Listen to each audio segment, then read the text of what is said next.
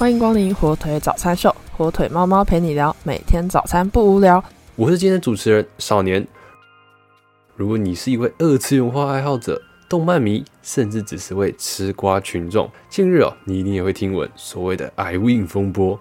所以，究竟这个 iWin 到底是什么？跟动漫迷又有什么样子的关联呢？而这个未来又会如何去发展呢？我们马上就来了解一下吧。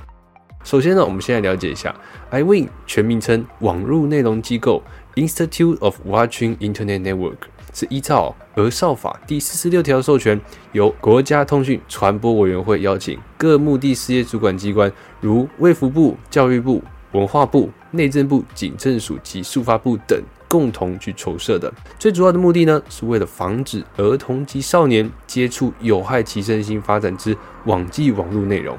哎。小心啊，说的就是你们所推动的自律与防护机构。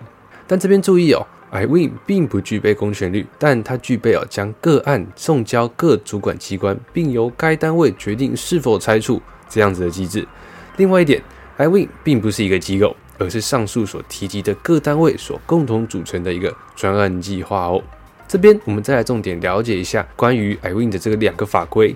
第一个是《儿童及少年福利与权益保障法》，第二个是《儿童及少年性剥削防治条例》，也就是之前提及过的《儿少法》哦。两个最大的不同之处在于，后者有对于所谓性的规范，所以处罚也会相对的较严重。那么近日的风波就在于，这两部法规没有针对二次元作品有合理的规范，审查单位也没办法更加符合立场的去判断说，诶。网络上的申诉案件是否有违反这个《儿少法》？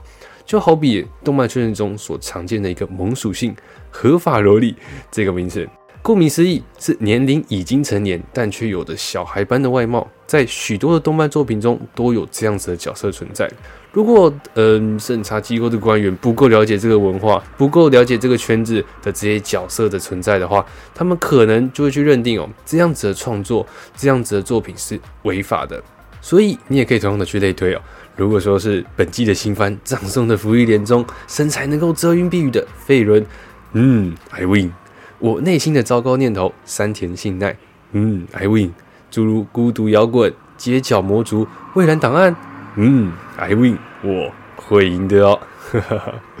虽然呢，I win 已经成立了好一段时间了，但从立法至今都是针对现实三次元世界去做的规范。